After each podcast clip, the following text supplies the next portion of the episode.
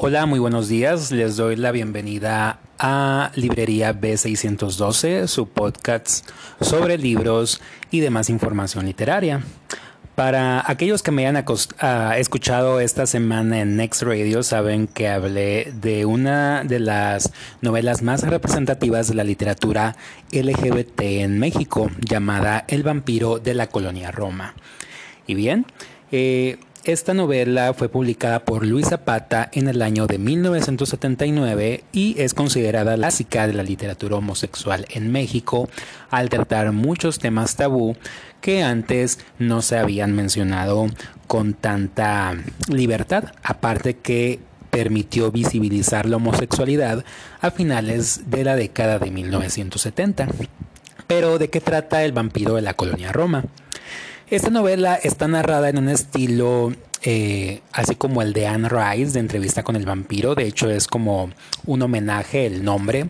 Y eh, precisamente el personaje principal, Adonis, el seudónimo que lleva un hombre homosexual que se dedica a la prostitución, eh, va contando su historia a través de varias cintas que graba un hombre que lo está entrevistando. Y bien, en, en esta novela él narra desde su niñez hasta cómo va desarrollando su oficio de la prostitución y también circunstancias que pasó con varios personajes de, de lo que es la Ciudad de México. También toma ese estilo que tiene el Periquillo Sarniento de José Joaquín Fernández de Lizaldi, en el cual el personaje pues, narra también cómo fue su infancia, cómo estuvo en la escuela y cómo entra en la cárcel.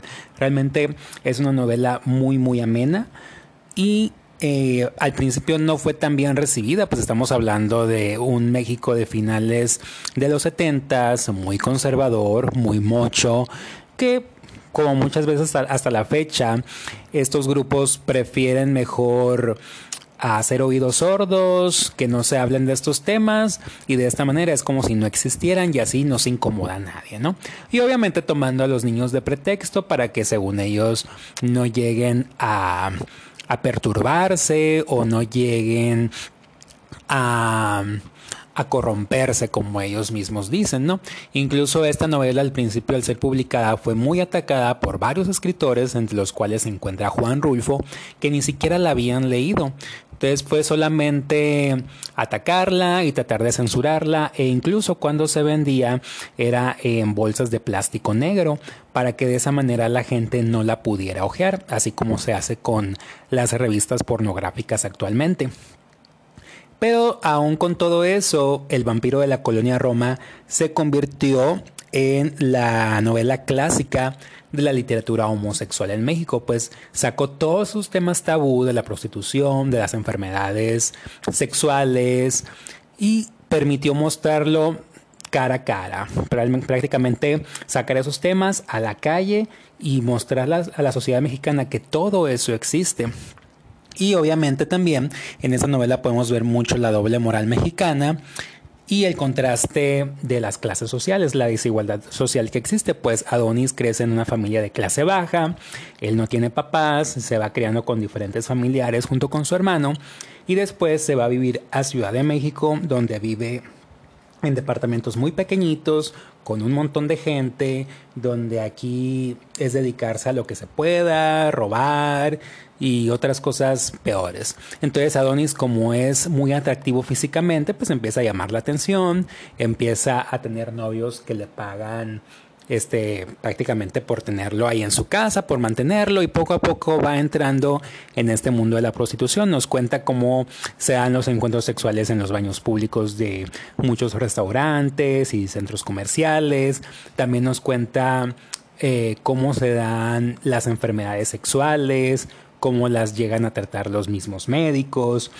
Y son muchos, muchos temas que hacen un sexual integral que lamentablemente hasta la fecha muchos grupos conservadores han intentado censurar.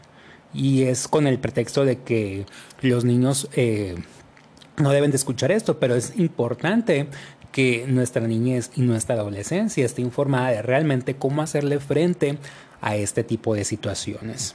Y bien, Espero puedan darle la oportunidad. Es una lectura muy muy divertida y también muy amena para aquellos que estén familiarizados con estos temas. Yo mi libro lo adquirí en una librería en línea, ustedes pueden hacer lo mismo o incluso pueden adquirirlo, adquirir el libro virtual también. Yo en mi caso tengo un e-reader o un lector que me permite disfrutar de estos libros que adquiero de forma electrónica en un, en un formato más agradable sin dejar de lado los libros físicos, claro está. Bien, espero mucho sus comentarios. Espero que sea de su agrado este podcast que vamos armando poco a poco cada semana. Y saben que pueden dejarme sus comentarios, sus ideas en mis redes sociales. En Instagram pueden encontrarme como Vladimir Bustamante, incluso ahí pueden ver fotos de los libros, más información acerca de ellos. Y en Facebook tengo mi página que es Historias de Vladimir Bustamante, donde hago promoción a este podcast, al espacio que tengo en Next Radio y también a los mismos libros que yo voy escribiendo. Entonces les deseo un excelente fin de semana y nos vemos pronto. Bye bye.